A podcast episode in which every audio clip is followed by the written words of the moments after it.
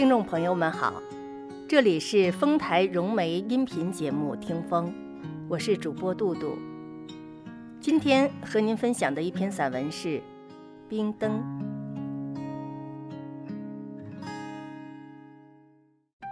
在我们乡下，孩子们过年有提着灯笼走街串巷的习俗，那是过年最大的乐趣和享受。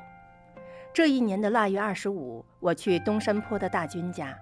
大军拿出他的过年灯笼给我看，灯笼真漂亮，灯罩是菱形的，用玻璃拼成，上面还画了些细碎的小花。灯笼是大军的父亲从遥远的县城买回来的。回家我就找父亲要灯笼，我说不要纸糊的，要透明的。我知道父亲没有钱买高级的玻璃灯笼。我希望他能够给我做一个。父亲答应了。大年三十的早上，我被一阵沙沙沙沙的声音吵醒了。睁开眼睛，看见父亲在一边忙着什么。等适应了屋子里很暗的光线后，我才看清楚，父亲正在离炕很远的地方打磨一块冰。冰太凉，每磨一阵，父亲就会停下来。用衣角搓搓手，把手放在棉衣里暖一会儿。我问：“爹，你在干啥？”父亲把头扭过来说：“没有找到合适的废玻璃，我昨天冻了一块冰，正给你做冰灯呢。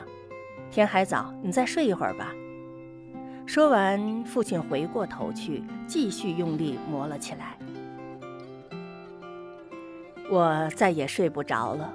当我看见父亲又一次把手放进棉袄时，我急忙喊他：“爹，你到我这里来暖暖手吧。”一边说，一边掀开了自己盖的被子。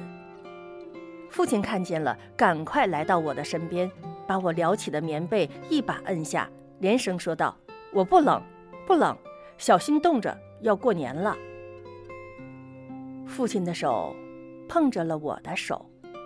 他的手真凉啊！我的鼻子发酸，心里直后悔，真不该找父亲要一盏透明的灯笼。这一年春节，我的灯笼是最特别的，小伙伴们都称赞我的冰灯，连大军也有点羡慕我。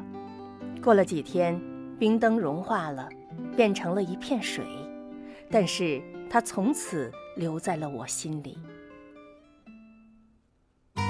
听众朋友，刚才您收听到的节目是丰台融媒音频节目《听风》，感谢您的收听，再见。